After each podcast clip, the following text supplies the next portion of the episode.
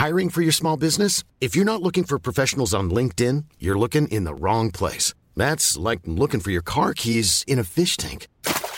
LinkedIn helps you hire professionals you can't find anywhere else, even those who aren't actively searching for a new job but might be open to the perfect role. In a given month, over 70% of LinkedIn users don't even visit other leading job sites. So start looking in the right place. With LinkedIn, you can hire professionals like a professional. Post your free job on linkedin.com slash people today. Israël a ordonné aux habitants du nord de la bande de Gaza d'évacuer au sud de Gaza d'ici 24 heures avant une potentielle intervention terrestre de l'armée israélienne. Cette annonce intervient six jours après l'attaque à grande échelle du Hamas contre Israël. Mais est-ce que cette évacuation est réellement possible alors que l'Organisation des Nations Unies tire la sonnette d'alarme? L'autre sujet évidemment très important dans l'actualité, c'est cet assassinat d'un professeur à Arras aujourd'hui dans le nord de la France. C'est l'autre sujet donc que l'on verra à la une des actualités du jour euh, ensemble. Salut, c'est Hugo, j'espère que vous allez bien malgré euh, l'actualité qui n'aide vraiment, vraiment pas. On est parti euh, ensemble pour une nouvelle plongée dans l'actualité en une dizaine de minutes. Et évidemment, on va évoquer juste après l'attaque au couteau à Arras en France, professeur qui a été tué. Je vais vous donner les premières informations importantes au moment où on enregistre. Alors, depuis l'attaque menée par le Hamas sur Israël, puis les bombardements israéliens qui ont suivi à Gaza, le terrible bilan ne fait que s'alourdir. On compte notamment notamment plus de 1300 Israéliens tués depuis samedi et plus de 1500 euh, Palestiniens, avec euh, à chaque fois de très très nombreux euh, civils, y compris des enfants. Alors ce vendredi, les préparatifs d'une intervention terrestre de l'armée israélienne dans la bande de Gaza se sont accélérés. La bande de Gaza, c'est donc ce territoire palestinien de plus de 2 millions d'habitants qui est situé au sud d'Israël. Il faut savoir que Gaza est aujourd'hui contrôlé par le Hamas. Et ce jeudi, le premier ministre israélien Benjamin Netanyahou a annoncé sa volonté de détruire le Hamas en disant, je cite, tout comme l'État islamique a été écrasé, le Hamas sera écrasé. Alors avant cette euh, intervention euh, terrestre et alors que les bombardements israéliens se poursuivent en parallèle, Israël a donc partagé ce vendredi un communiqué, un communiqué dans lequel il ordonne à tous les civils de Gaza d'évacuer vers le sud d'ici 24 heures. Pour informer par ailleurs les Gazaouis, les Israéliens ont largué des tracts sur Gaza sur lesquels on peut lire évacuer immédiatement vos maisons et aller au sud de Wadi Wadi Gaza,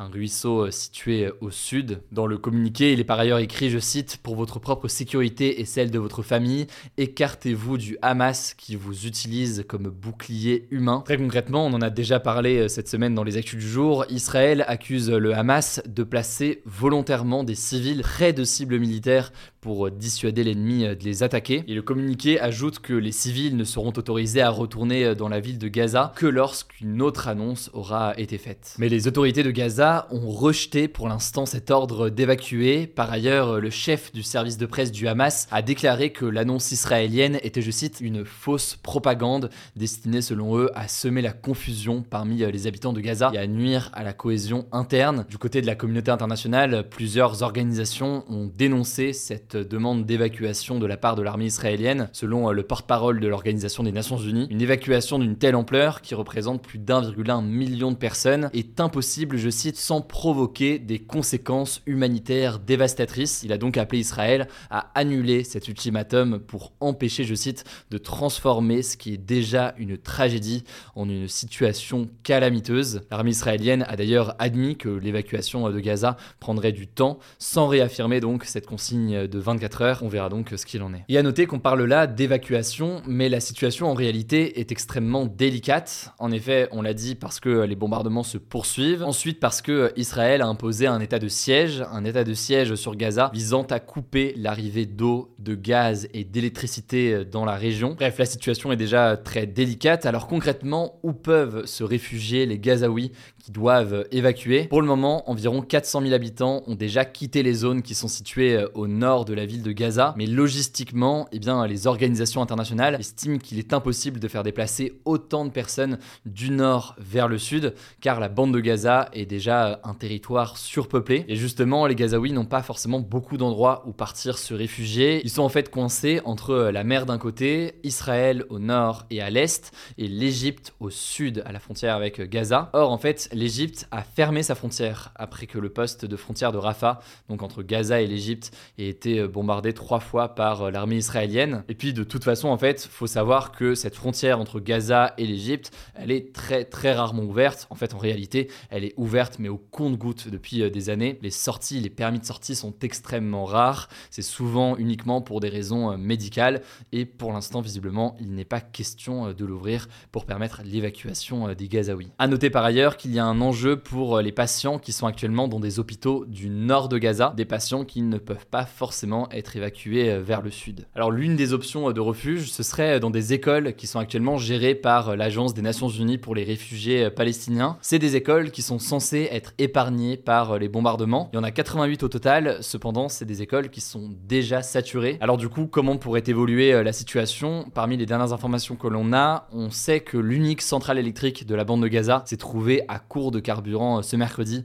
Elle a donc cessé de fonctionner. Par ailleurs, la plupart des habitants n'auraient plus accès à de l'eau potable. Cette eau potable inaccessible, c'est ce qu'indique le bureau de la coordination humanitaire de l'ONU dans un lien que je vous mets euh, directement euh, en description. Par ailleurs, plusieurs pays et plusieurs ONG demandent la mise en place de ce que l'on appelle des corridors humanitaires. On en parlait hier, en gros, c'est des routes où euh, les affrontements ne sont pas autorisés et qui permettent donc soit d'évacuer des personnes, soit d'acheminer. Ça peut être du matériel médical ou autre. Alors pour l'instant, Israël refuse la mise en place de corridors et même si cela est accepté, ça prendrait du temps à mettre en place pour sécuriser donc eh bien, cette situation. Alors ce jeudi, l'Égypte a proposé euh, finalement de faire transiter de l'aide humanitaire pour Gaza par son territoire. Donc euh, par exemple, la Turquie a envoyé ce vendredi via l'Égypte de l'aide humanitaire à Gaza, de la nourriture ou encore euh, des équipements médicaux d'urgence. Et enfin, dernier élément que je peux vous donner sur la situation, le fait qu'il y a toujours a priori plus d'une centaine d'otages israéliens et étrangers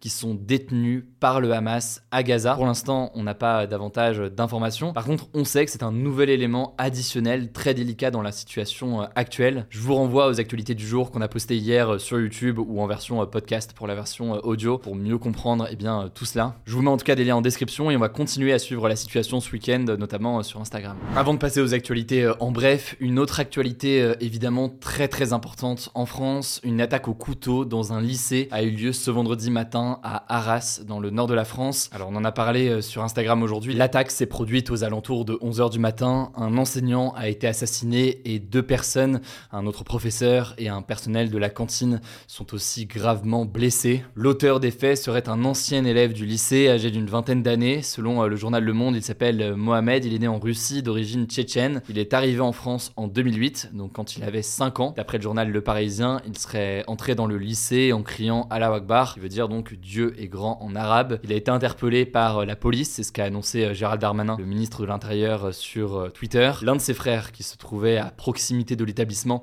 a également été interpellé. Selon BFM TV, le suspect était fiché S depuis 11 jours, autrement dit donc, il était suivi par les services de renseignement. En effet, son profil s'apparentait à quelqu'un de radicalisé selon la DGSI, qui sont donc les services de renseignement intérieur français. Il était d'ailleurs sous écoute. À noter que selon le journal Le Parisien, un autre de ses frères, pas celui qui a été interpellé à côté, mais un autre, a été condamné à 18 mois de prison ferme en juin pour apologie du terrorisme. Il avait euh, notamment relayé des contenus violents en lien avec euh, le groupe État islamique sur les réseaux sociaux. Alors toujours selon le Parisien, dans ses conversions téléphoniques ces derniers jours, il ne mentionnait pas de projet euh, d'attaque. Il a même été contrôlé ce jeudi sans qu'aucune infraction ne puisse lui être reprochée. Cependant, il faisait l'objet d'une surveillance physique. Alors face à tous ces éléments, évidemment, le parquet national antiterroriste s'est saisi du dossier. Il a ouvert une enquête notamment pour assassinat et tentative d'assassinat en relation avec une entreprise terroriste. Emmanuel Macron, le ministre de l'Éducation nationale Gabriel Attal, ainsi que le ministre de l'Intérieur Gérald Darmanin se sont rendus sur place dans l'après-midi. Le président français a dénoncé, je cite, un assassinat sauvage et lâche et a déclaré que la France était, je cite, une nouvelle fois frappée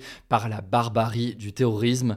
Trois ans après euh, l'assassinat du professeur d'histoire-géographie Samuel Paty, il a rendu hommage aux proches des victimes, aux enseignants, aux secours et à la police qui ont été euh, très réactifs. Il a aussi déclaré qu'un autre attentat avait été euh, déjoué dans une autre région en France aujourd'hui. Voilà, sur toutes ces informations évidemment très dures, on continuera tout de même vous informer ce week-end. Je rappelle que ce format, pour les nouveaux peut-être, ce format des actus du jour, on ne le fait pas le week-end, on fait seulement la semaine. Donc on vous tiendra au courant directement sur Instagram, notamment via nos résumés d'actualité qu'on poste là-bas. Je laisse la parole à Blanche pour les actualités en bref et je reviens juste après. Merci Hugo et salut tout le monde. On commence avec cette actu. Les États membres de l'Union européenne n'ont pas trouvé d'accord pour la prolongation de l'utilisation du glyphosate, un pesticide très controversé utilisé dans l'agriculture. La France, l'Allemagne et plusieurs autres États européens ont décidé de s'abstenir dans Le glyphosate avait été classé en 2015 comme cancérigène probable par l'Organisation mondiale de la santé et il est aussi suspecté d'être un perturbateur endocrinien, donc une substance qui dérègle l'activité hormonale. La Commission européenne, qui est l'une des instances de l'UE, avait proposé en septembre de renouveler l'autorisation du pesticide jusqu'en décembre 2033, soit 10 ans supplémentaires, estimant que le niveau de risque ne justifiait pas d'interdire la substance. Deuxième actu, toujours en rapport avec l'Union européenne, qui a décidé d'ouvrir une enquête contre X, anciennement Twitter, à la suite de la diffusion présumée, je cite, de fausses informations et de contenus violents et à caractère terroriste depuis l'attaque du Hamas contre Israël samedi dernier. D'autres réseaux sociaux sont également concernés, comme TikTok, Instagram ou Facebook. Alors c'est la première étape d'une procédure qui peut conduire à de lourdes sanctions financières si les faits sont avérés. La plateforme pourrait devoir payer une amende de 6% de son chiffre d'affaires mondial. X a jusqu'à mercredi prochain pour répondre à cette procédure. Troisième actu, le pass Navigo, qui permet de prendre les transports en commun en illimité en Ile-de-France, ne devrait pas augmenter de plus de 2,20€ par mois chaque année. Cette annonce a été faite ce jeudi par la présidente de la région Ile-de-France, Valérie Pécresse. Concrètement, en 2024, le pass Navigo devrait donc coûter 86,30€ par mois au lieu de 84,10€. À titre de comparaison, il avait augmenté de 8,90€ par mois début 2023. Quatrième actu, plus de 40% des plateformes de glace flottante de l'Antarctique ont rétréci ces 25 dernières années, selon une étude publiée dans la revue scientifique américaine Science Advances.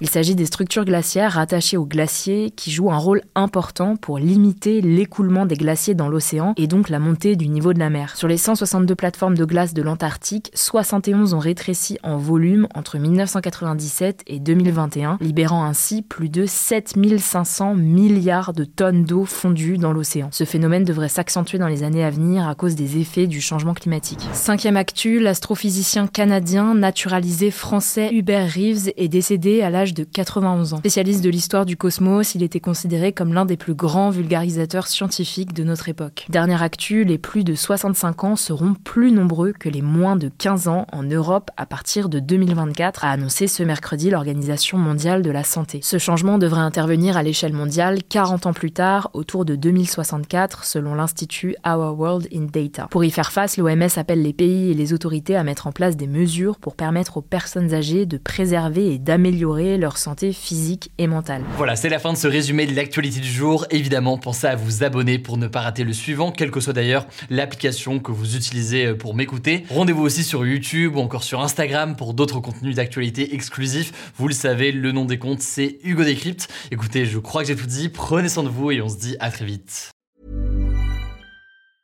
Mom deserves the best, and there's no better place to shop for Mother's Day than Whole Foods Market. They're your destination for unbeatable savings, from premium gifts to show-stopping flowers and irresistible desserts. Start by saving 33% with Prime on all body care and candles. Then get a 15-stem bunch of tulips for just $9.99 each with Prime. Round out Mom's menu with festive rosé, irresistible berry chantilly cake, and more special treats. Come celebrate Mother's Day at Whole Foods Market.